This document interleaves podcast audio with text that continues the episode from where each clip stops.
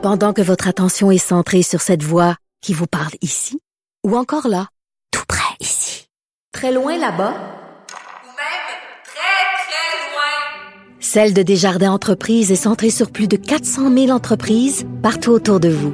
Depuis plus de 120 ans, nos équipes dédiées accompagnent les entrepreneurs d'ici à chaque étape pour qu'ils puissent rester centrés sur ce qui compte, la croissance de leur entreprise. Parce qu'en immobilier, pour être à son affaire, suivez les conseils de nos experts. Via Capital, les courtiers immobiliers qu'on aime référer. Bonne écoute. Cube Radio. Cher public, nous vous invitons à prendre place confortablement et à fermer la sonnerie de votre téléphone cellulaire. En cas d'incident, veuillez repérer les sorties de secours les plus près de vous. Bon divertissement. Un, deux, un, deux. OK, c'est bon, on peut y aller. Sophie Durocher. Elle met en scène les arts, la culture et la société pour vous offrir la meilleure représentation radio. Sophie Durocher. Tout un spectacle radiophonique.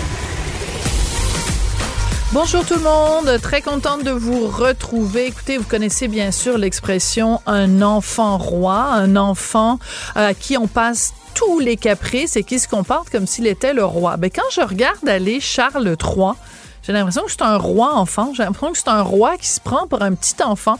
Vous avez peut-être vu passer cette liste interminable de ses caprices, de ses exigences, parce que bien sûr maintenant qu'il est Charles III, ben on ressort tout plein d'informations qui sont sorties au fil des années sur euh, les exigences euh, que son personnel euh, a, auxquelles son personnel a dû faire face pendant les années. Alors je vous donne quelques exemples qui moi m'ont fait sauter au plafond. Le, prince Charles, maintenant Charles III, il exige qu'on repasse ses lacets. Tu sais, rendu là, tu sais, que tu demandes de faire repasser tes vêtements, tes pantalons, à la rigueur, mais de repasser les lacets. C'est quoi? Il va passer une mauvaise journée si jamais il y a un pli dans son lacet? Mais je veux dire, rendu là, c'est de la sodomie de coléoptère, pour ne pas dire de l'enculage de mouche. Une autre chose qu'il exige, le, le roi Charles III, c'est que ce soit ses valets, parce qu'il y a toute une trollée de, de, vraiment un aéropage de valets qui l'entourent. C'est ces valets qui mettent le dentifrice sur sa brosse à dents. Je veux dire, rendu là, là, es-tu même capable de prendre la fourchette puis la cuillère puis de la mettre dans ton porridge que tu manges le matin? Ces gens-là, on l'a dit tellement souvent à propos de la monarchie, des parasites qui vivent au crochet de la société britannique, qui ont été élevés dans la soie, dans le velours, dans les diamants, dans les rubis, ils ont complètement perdu le contact avec la vraie vie. C'est absolument épouvantable. Et euh, au cours des derniers jours, Charles III a eu à plusieurs reprises des comportements très arrogants, très méprisants, très condescendants avec des gens de son entourage. C'est pas le gars le plus élégant en ville. Et pourquoi je vous parle de ça dans une émission à caractère plus culturel? Ben, il y a un lien. C'est qu'au cours des dernières années, la monarchie avait réussi, disons, à redorer son blason grâce, entre autres, à la série The Crown à Netflix, qui a été vue par des milliers, millions de gens à travers la planète. Pensez-vous sérieusement que quand on va être rendu à faire un chapitre sur Charles III, que les gens vont pas le trouver ridicule avec ses lacets fraîchement repassés. Quand j'ai vu les exigences, vraiment les caprices niaiseux de Charles III, j'ai poussé un épouvanté. Ben voyons donc. Sophie Durocher. Passionnée, cultivée, rigoureuse. Elle n'est jamais à court d'arguments. Pour savoir et comprendre, Sophie Durocher. Alors,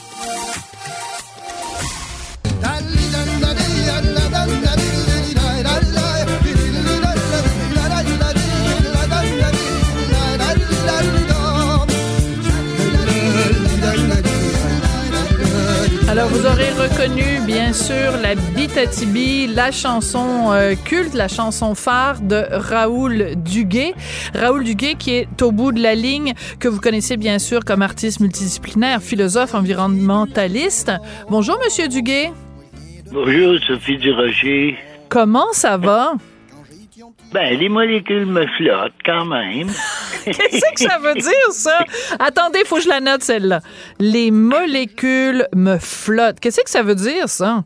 Euh, ben, ça veut dire que tout va très bien, mais euh, en langage infoniaque, là, genre. Oui, oui. Ben oui, parce qu'on vous connaît, vous, vous puis l'infonie, on vous connaît avec votre langage coloré, votre langage poétique. Puis c'est justement de ça que je veux vous parler, Raoul Duguay, parce que vous avez fait une vidéo, vous avez aussi écrit une lettre publiée dans le Journal de Montréal, le Journal de Québec.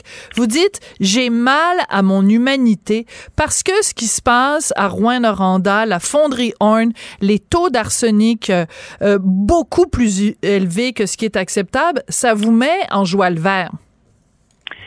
Oui, ben, ce qui m'a tout fait et qui a fait que je me suis activé pour euh, collaborer avec les citoyennes et les citoyens de Rouen-Noranda, c'est quand j'ai entendu dire que les mères, les femmes à Rouen-Noranda, lorsqu'elles font un enfant, il est de taille réduite.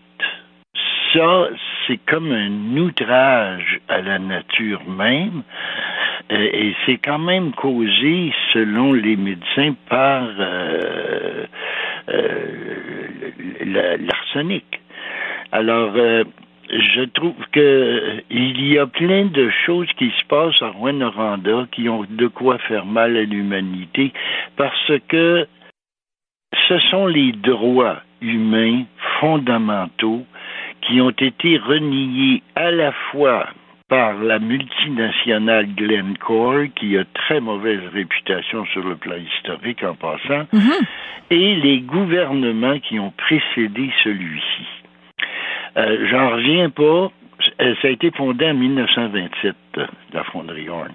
Ça veut dire que ça fait 92 ans que, 88, quelque chose comme ça, que cette multinationale pollue et intoxique les gens de Rouen-Noranda.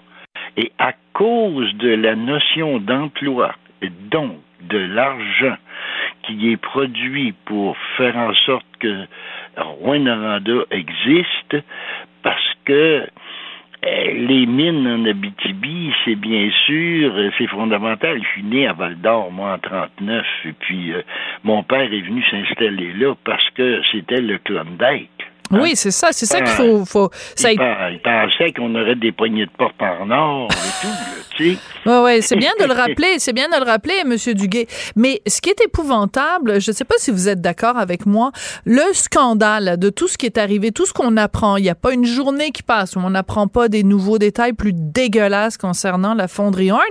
Moi, je trouve ben. que les Québécois, en général, sont pas assez scandalisés de ça. Est-ce que c'est pour ça que vous avez décidé d'écrire votre lettre? Ben, c'est d'abord parce que l'Abitibi, c'est comme ma mère. Tu sais, c'est mon père et ma mère pour moi. Je suis né là. L'Abitibi, je l'ai dans le sang. Euh, c'est ma mère patrie. Alors, euh, tout ce qui arrive à ma mère, ça me touche. Je, je, le vois, je le vois comme ça.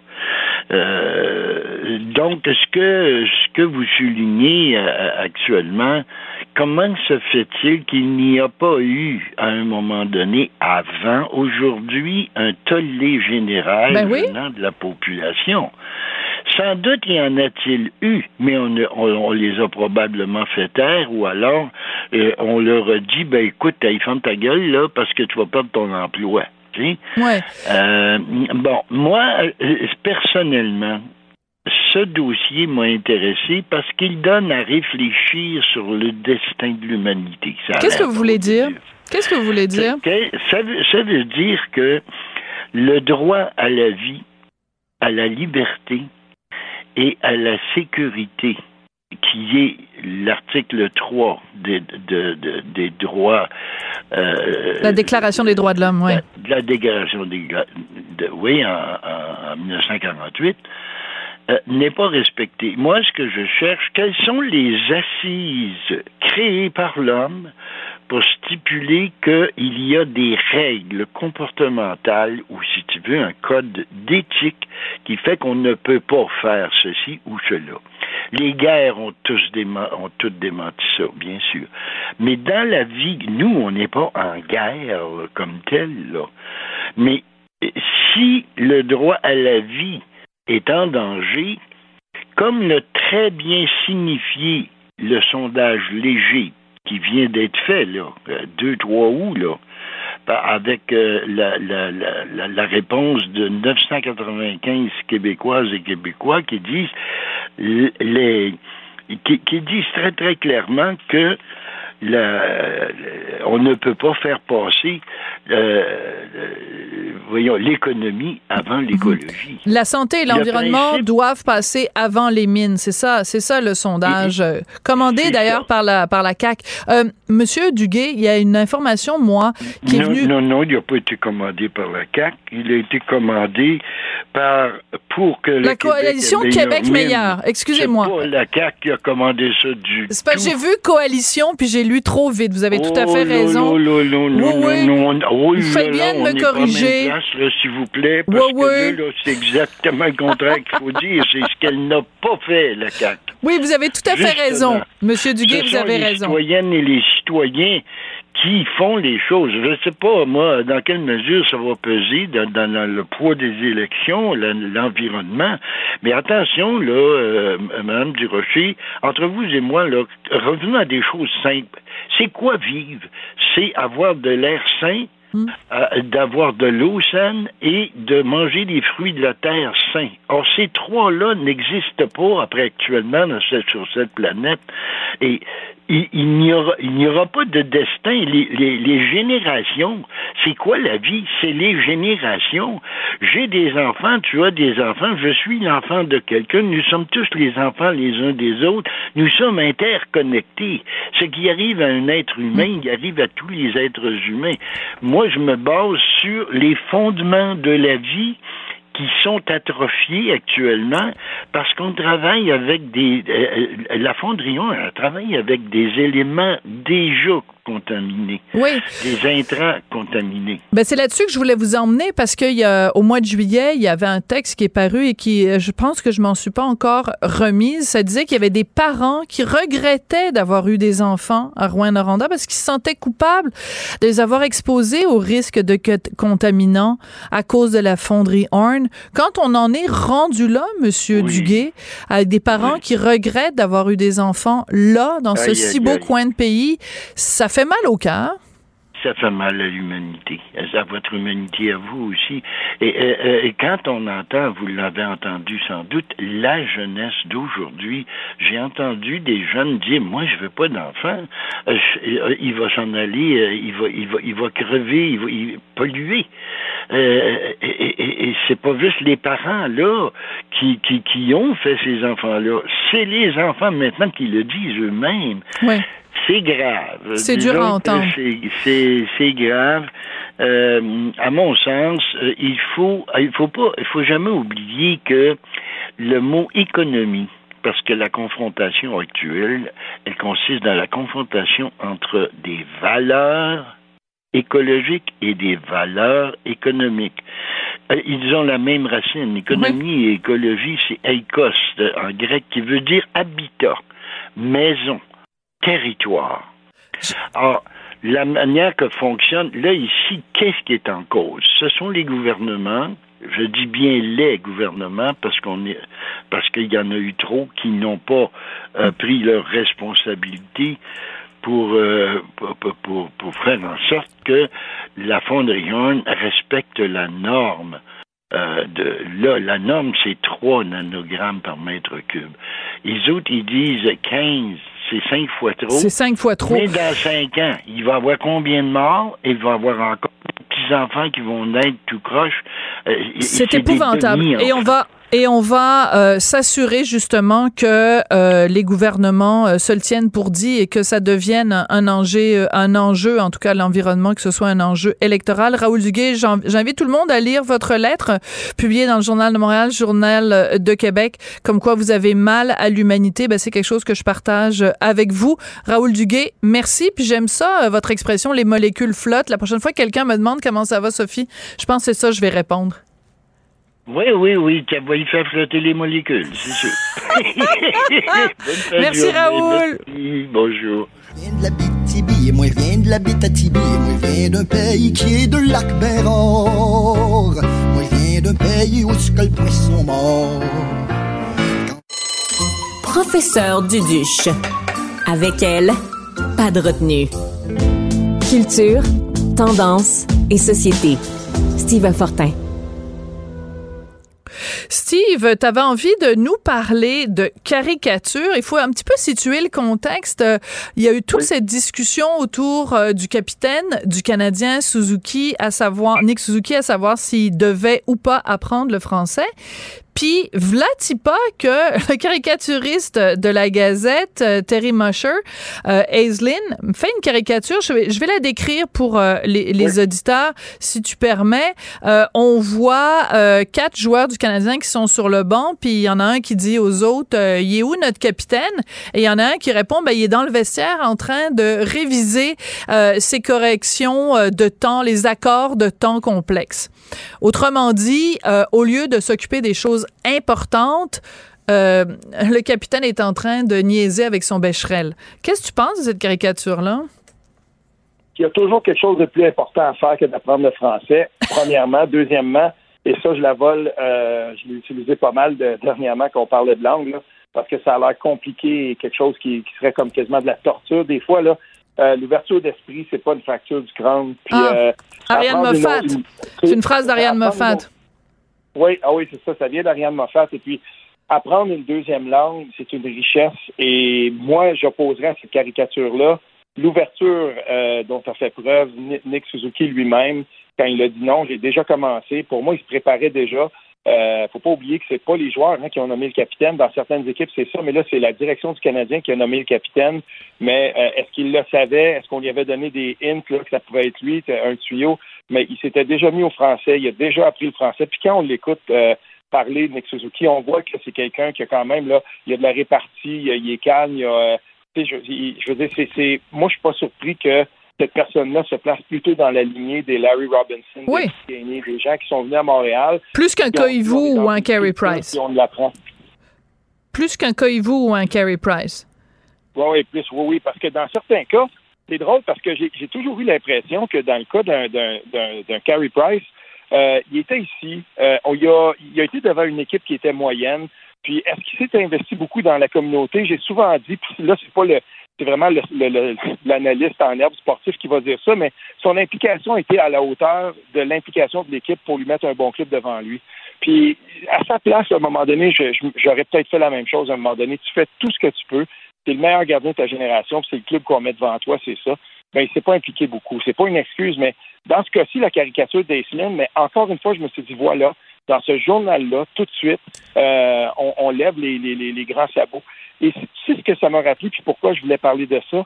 Parce que récemment, il y a quelqu'un qui m'a envoyé euh, une caricature qui datait de 1995. C'est une caricature horrible. Euh, ça avait passé le test du pupitre, mais du pupitre du Ottawa Sun à l'époque, qui n'était pas un journal. C'était à l'époque où, en deuxième page dans l'Ottawa Sun, tu avais encore la Sun Girl. Là, oui, oui, oui. c'était atroce. Là. Mais cette caricature-là avait été faite par un caricaturiste qui signe The War, et puis D-E-W-A-R. Et c'était, je suis sûr, je vais te la décrire, tu vas dire, ah oui, je m'en souviens. Lucien Bouchard, oui, Euh, qui avait le, sa, jambe était tiraillée par un castor canadien, puis on lui grignotait la jambe, il était mal peigné, puis il avait un petit drapeau du oui. C'était horrible. Euh, quand on sait à, travers quoi était passé Lucien Bouchard, puis il était revenu. La bactérie mangeuse de chair, ben oui, puis il marchait avec une canne et tout, là. Donc, il s'est fait amputer euh, la jambe à partir de en dessous du genou, là. Donc, c'était de mauvais goût, mais en même temps, moi, euh, puisque je suis Charlie, dans l'esprit de Charlie Hebdo, je vais toujours défendre le droit d'un caricaturiste d'être bête et méchant.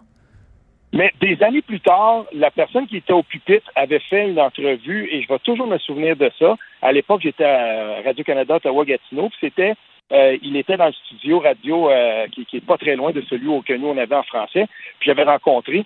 Euh, écoute, il, il avait dit, ben, on lui avait demandé, vous avez laissé passer ça.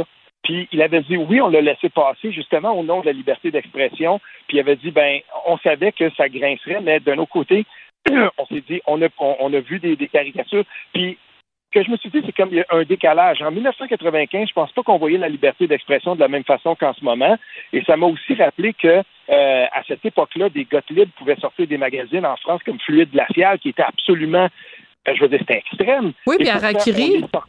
Ouais. Ben, Arakiri, voilà, je veux dire, dans trop, on a vu des trucs qui étaient, mais vraiment, vraiment, là, euh, c'était aisé, mais on y allait, on allait jusque-là. La liberté d'expression, maintenant, ça a changé.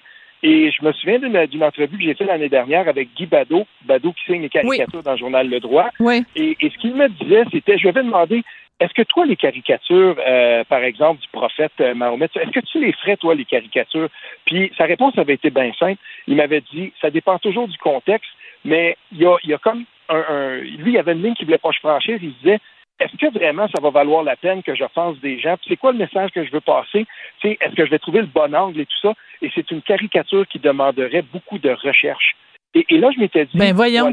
Mais non, mais c'est parce que ben, moi, je m'excuse. Il y a, est-ce que je, il y a le droit à sa réponse, Bado, mais de dire je veux pas faire une caricature qui offense des gens, le droit de ne pas être offensé, il est nulle part là dans la Constitution. On cherche dans le droit le droit de ne pas être offensé, c'est pas ça, ça n'existe pas. Et si une caricature, tu te lèves le matin puis t'aiguises ton crayon avant de faire ta caricature puis tu dis non non, je veux offenser personne, ben t'es mieux de changer de métier là. Ben, ben là-dessus, tu vois, moi je pas euh, j'ai tendance à plutôt me dire euh, si je suis pour euh, si, je vais je vais publier par exemple un texte puis que je vais je vais viser je vais viser peut-être une catégorie de personnes euh, je vais m'assurer que quand je vais le faire, en tout cas, je vais être blindé puis que je vais avoir tous les, je vais couvrir tous les angles. Ça m'est déjà arrivé d'ailleurs. Euh, mais. Oui, mais un texte n'est pas une caricature, Steve. Et euh, et je te dirais aussi que la raison pour laquelle justement, moi j'ai le plus grand respect, par exemple pour les gens de Charlie Hebdo, c'est qu'on les a accusés d'être des islamophobes et des ci et des ça parce qu'ils avaient fait les caricatures de mm. Mahomet. Mais on oublie de mentionner qu'ils ont fait des caricatures 14 fois pire de prêtres catholiques en train de, de, de, se livrer à des actes pédophiles. Puis il y a personne qui a dit Ah, oh, ben donc, ça fait de la peine aux catholiques, il faudrait pas offenser les catholiques. C'est bizarre, hein? Il n'y a jamais personne qui parle de. qui dit que c'est grave d'offenser des catholiques. Je suis content que tu, que, tu reviennes là-dessus parce que ceux qui sont abonnés à la version Internet euh, ou à la version papier, s'ils le reçoivent, là, euh, quand il y avait le procès, justement, des attentats, puis que, je veux dire, dans Charlie Hebdo, il y avait toujours un onglet où on suivait le procès, euh, on suivait ce procès-là à tous les jours. Et euh, je me souviens qu'à un moment donné, euh, c'était revenu ça. Il y avait quelqu'un qui avait présenté des séries de caricatures, une série de caricatures justement de Charlie Hebdo. Il y en avait une où c'était une dame littéralement qui était à quatre pattes. Puis tu avais les, gens des trois grandes des trois grandes religions, trois ou quatre grandes religions. Il y avait leur pieds. Il y avait les pieds dessus. Comme c'était un pouf. Et ça, on avait sorti ça, on en avait sorti plein, et c'est vrai. C'est vrai que, euh, je veux dire, le, droit à la caricature, à l'intérieur du barème de, ce que les lois permettent, là, euh, je veux dire, on, peut le faire, puis il n'y a pas de problème. Après tout, on a déjà euh, fait une caricature il n'y a pas longtemps, justement, dans des gazettes où on voyait, c'était CAC, puis la tunique du Ku Klux Ça avait passé, ça. je veux dire, ça avait été publié.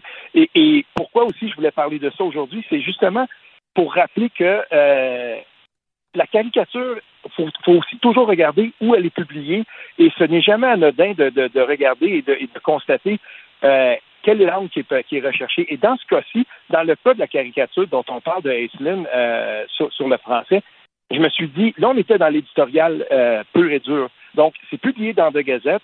Et on n'aura pas l'espèce d'excuse de, Boris la dernière fois là, avec le chien qui fait pitié tout ça. Non, là, c'est pas ça. Là, on est carrément dans l'éditorial. Puis, euh, je me suis dit, ben voilà, ce journal-là qui, depuis, euh, je sais pas, des décennies, euh, se bat contre les lois linguistiques, ben, je trouvais ça un peu facile. Puis, pour être franc, je, ça me dérange pas, il la publie, puis il n'y a, pas de problème. Mais je la trouvais facile. Puis, même, je la trouvais un peu ratée. Je me disais, mais c'est, ça fonctionne même pas parce que finalement, le joueur lui-même, il, il a déjà répondu Exactement. à ça, par la grande ouverture Exactement. a- manifesté de vouloir apprendre le français. Alors, euh, euh, je vais toujours évidemment défendre le droit d'Aislinn et de tous les autres de faire toutes les caricatures qu'ils veulent. Simplement, je trouve que c'est en effet encore la Gazette qui nous rappelle que quand on se tient debout puis qu'on a une colonne vertébrale au Québec puis qu'on demande euh, à parler français, on se fait ridiculiser dans ce journal-là qui est pourtant un journal montréalais. Merci beaucoup, Steve. À demain. À demain. Pendant que votre attention est centrée sur vos urgences du matin, vos réunions d'affaires du midi, votre retour à la maison ou votre emploi du soir, celle de Desjardins Entreprises est centrée sur plus de 400 000 entreprises à toute heure du jour. Grâce à notre connaissance des secteurs d'activité et à notre accompagnement spécialisé, nous aidons les entrepreneurs à relever chaque défi pour qu'ils puissent rester centrés sur ce qui compte, le développement de leur entreprise. Parce qu'en immobilier, pour être à son affaire, suivez les conseils de nos experts. Via Capital, les courtiers immobiliers qu'on aime référer. Bonne écoute. Vous vous demandez si les plantes ressentent de la douleur? Ou encore, comment est-ce que les daltoniens voient le monde? Le balado en cinq minutes est pour vous. Explorez la science, l'actualité et l'histoire en un temps record. La Feu, en collaboration avec le gouvernement du Québec, est fière de propulser la série Balado en cinq minutes. Ne laissez pas les questions sans réponse plus longtemps. En cinq minutes, disponible sur l'application et le site cubradio.ca. Sophie Durocher. Elle pose les projecteurs sur les acteurs de la nouvelle.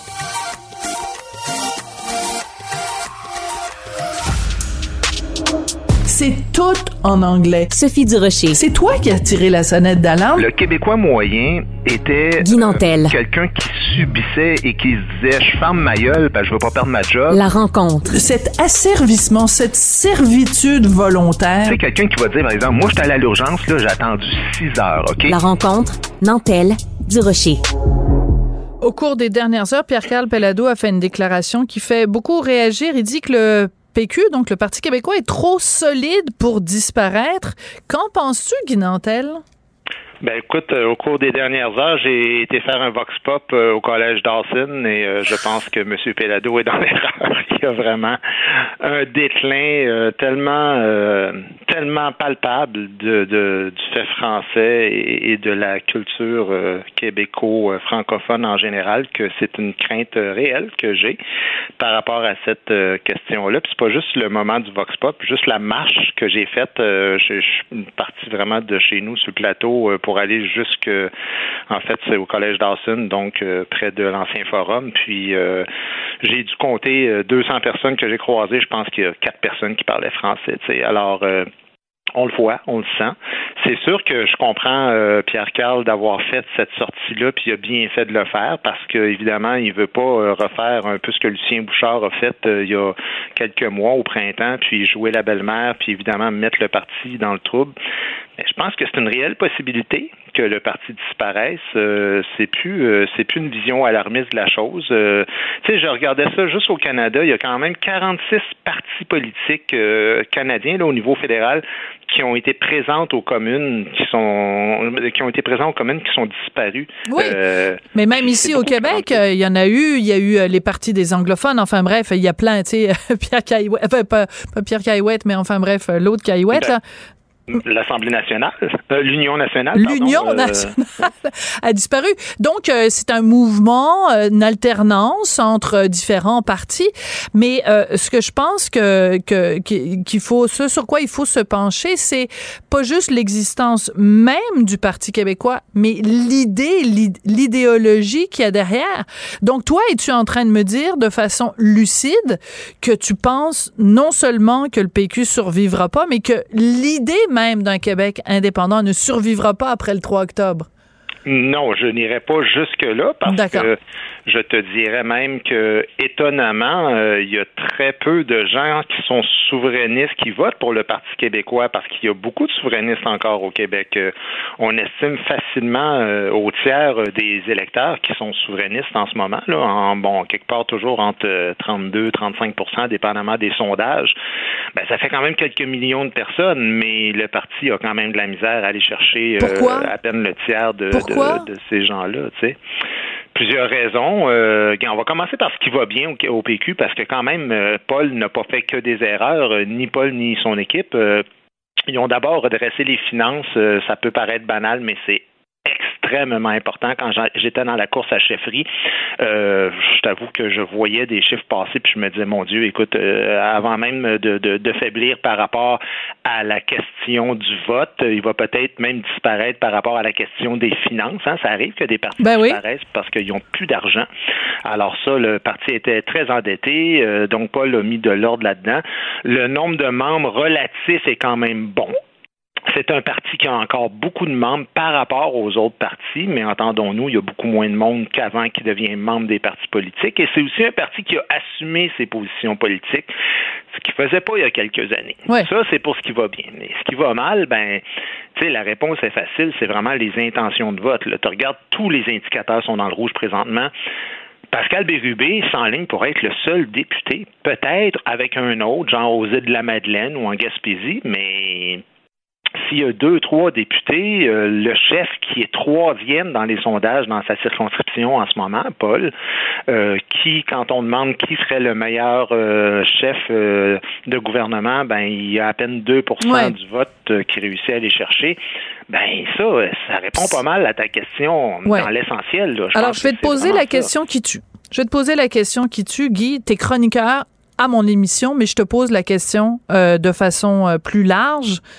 Est-ce que, en ton âme et conscience, quand tu te regardes dans le miroir le soir avant de te brosser les dents, est-ce que tu te dis, si j'avais été chef du PQ, ça irait mieux dans les sondages? Écoute, c'est sûr ce serait présomptueux de dire ça parce que il n'y a pas que le chef. Ce parti-là, puis je vais répondre à ta question.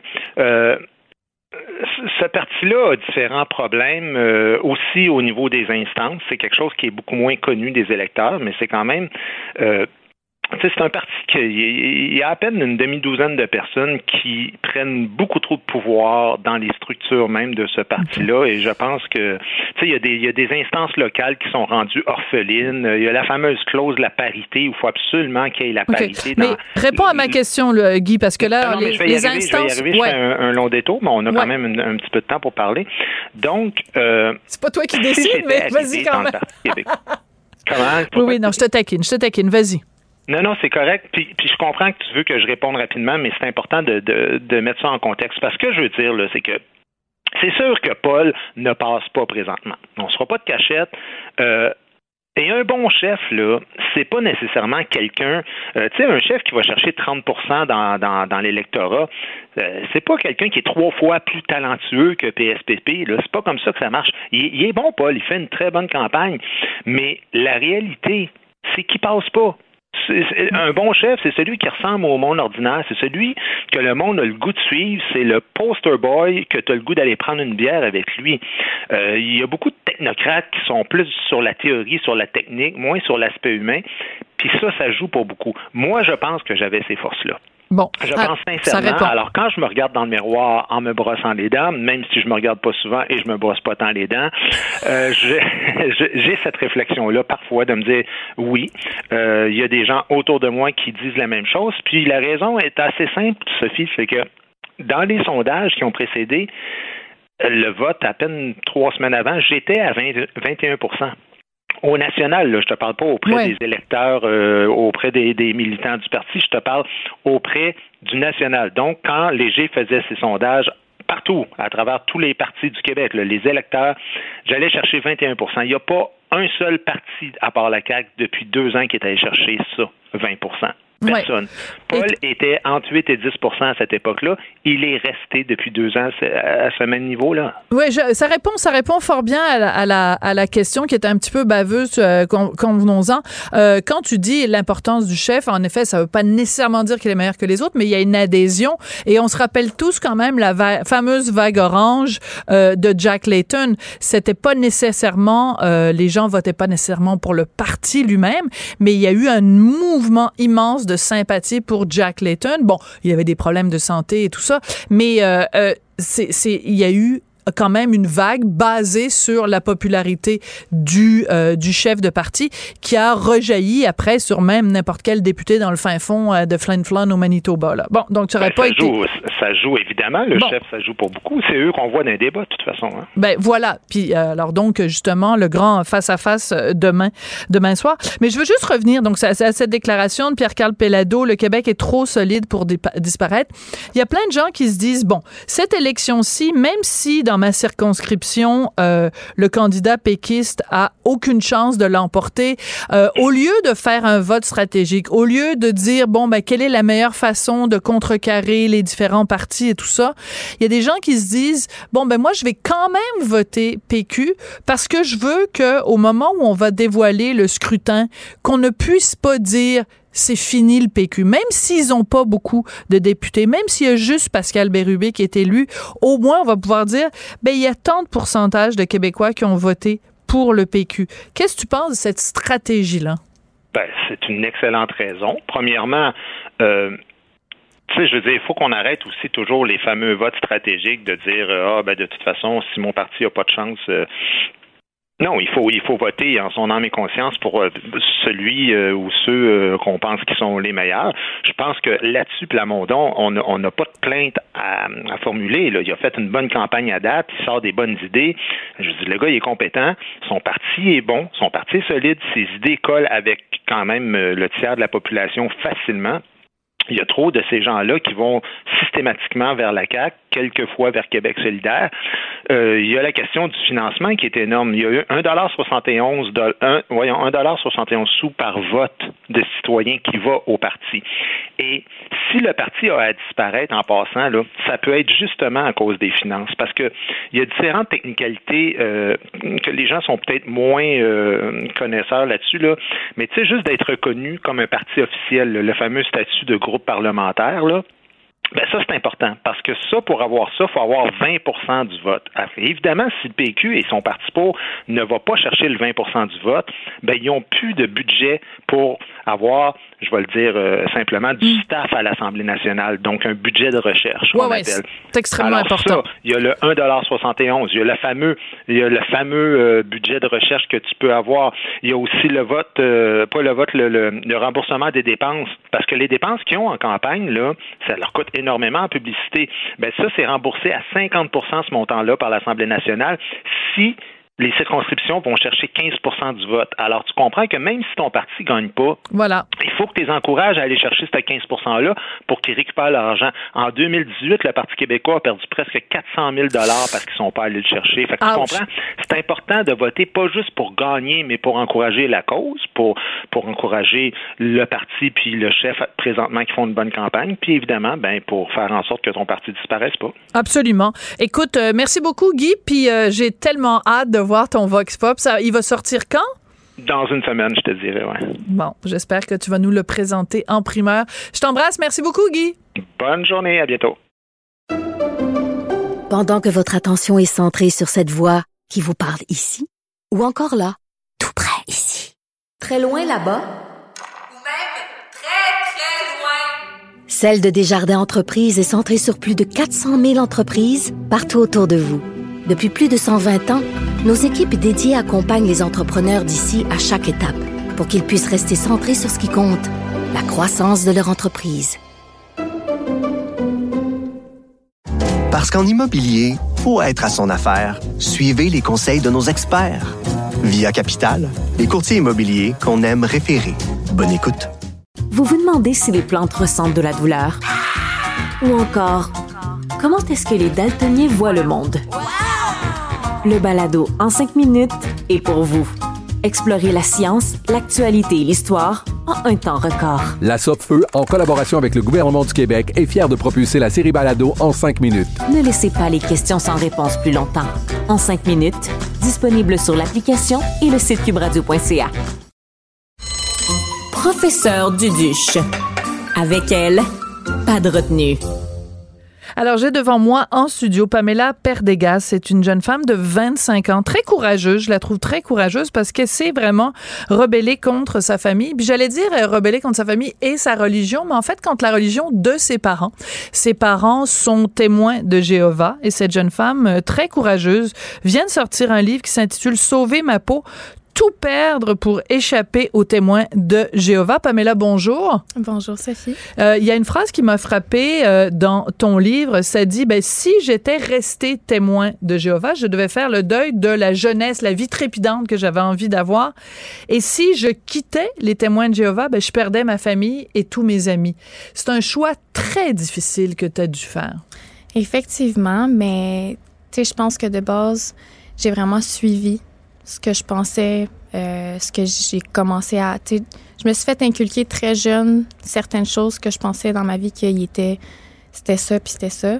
Puis- Des vérités. Effectivement. Puis par la suite, euh, j'ai été confrontée à d'autres choses, comme par exemple l'évolution, euh, que pour moi c'était Adam et Ève. Finalement, à l'école, c'était la théorie du Big Bang que j'avais jamais entendu parler.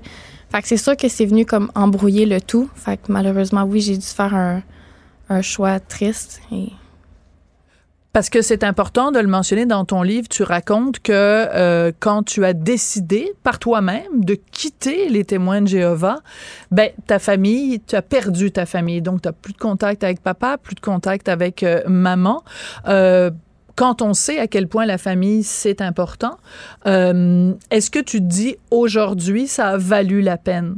100% Oui. Je pense que, tu sais, malgré tout ce qui m'est arrivé, le fait d'avoir dû faire un certain deuil de ma famille biologique, malgré tout, j'ai eu des gens merveilleux qui ont été mis sur mon chemin, que j'ai été capable par la suite, de je peux pas dire de remplacer, mais je pense qu'ils ont pris une certaine place importante dans ma vie qui fait en sorte que j'ai comme un petit un nouveau papa, une nouvelle maman qui sont venus comme prendre cette place-là de figure paternelle, maternelle, si on veut. Donc, euh, ouais. Ouais, donc euh, tu, tu, tu, tu te sens pas perdu, tu te sens pas abandonné dans la vie. Euh, je trouve que tu es très respectueuse dans ton livre. Je l'ai lu au complet hier. Tu es très respectueuse. Tu dis, ben il y a des gens qui ont la foi, je respecte ça, mais moi, j'ai fait le choix de quitter les témoins de Jéhovah. Qu'est-ce qu'il y avait dans l'organisation ou dans les préceptes ou dans les obligations des témoins de Jéhovah qui a fait qu'un jour, tu as dit, moi, bye-bye? Ben, c'est qu'au début, tu sais, vu que je suis née là-dedans, tout ce qu'ils m'ont montré, je pensais que c'était ça la vraie vie. Quand que je me suis rendu compte que c'était pas juste ça, c'est là que je me suis mis à me dire, OK, peut-être que c'est pas ça que je veux finalement. Euh, le fait de faire du porte-à-porte à, tous les, à toutes les semaines, les samedis matins, de préparer des réunions à toutes les semaines. Tu sais, ma vie, c'était une routine qui était basée vraiment sur la religion, qui, à un moment donné, moi, j'ai commencé à perdre la foi, comme on dit. Donc, euh, ça a été dur de, essayer de rester là quand que tu, tu y crois plus, dans le fond. C'est ce qui m'a vraiment poussé le plus à faire comme, OK, il faut que je me choisisse moi et pas ce que j'ai été inculqué euh, depuis toujours. Il y a une chose que j'ai apprise en lisant euh, ton livre, c'est euh, que au sein des témoins de Jéhovah, le regard qu'ils posent sur l'homosexualité, je veux dire, c'est absolument terrible. C'est une organisation très homophobe parce que ta tante, euh, quand elle a fait son coming out, quand elle a dit je suis homosexuelle, elle a été rejetée complètement des témoins de Jéhovah. Euh, c'est pas une organisation très très ouverte sur les autres. Effectivement, ma, ma tante, quand elle a, on a su qu'elle était euh, devenue lesbienne, euh, ça a été, moi de mon côté, j'avais plus le droit du tout de rentrer en contact avec elle. Je me souviens, on était quand même jeunes à l'adolescence, puis tu sais, c'est sûr que ça, ça ça m'a blessée parce que c'était quand même une de mes tantes que, que j'appréciais énormément. Mais oui, la pauvre, elle, elle a vraiment été euh, reniée au complet vu qu'elle était effectivement baptisée comme étant témoin de Jéhovah. Donc, c'est le, c'est terminé à partir de ce moment-là. Est-ce que, euh, parce qu'il y a certaines organisations, que par exemple, l'Église de Scientologie. Euh, ils contrôlent beaucoup, beaucoup, beaucoup le discours autour de cette, de cette secte-là. Est-ce que les témoins de Jéhovah, c'est la même chose? Est-ce que tu penses que en publiant ce livre-là, l'organisation des témoins de Jéhovah va essayer de te faire taire? Est-ce que c'est quelque chose qui te fait peur? Pas vraiment, parce que, tu sais, ce que je raconte, moi, c'est vraiment ma vie. Comment les choses sont arrivées pour moi. Je peux pas dire que c'est pareil pour tous les autres témoins de Jéhovah. Le meilleur exemple est que moi, de mon côté, j'ai dû quitter les témoins de Jéhovah, mais je sais qu'il y a des familles qui gardent leurs enfants malgré tout, même s'ils décident de prendre un chemin différent. Fait que je pense que ça a été mis très clair dans le livre au début, début, que il faut faire la différence entre, premièrement, culture et religion, mais également que moi, je viens raconter ma propre vie.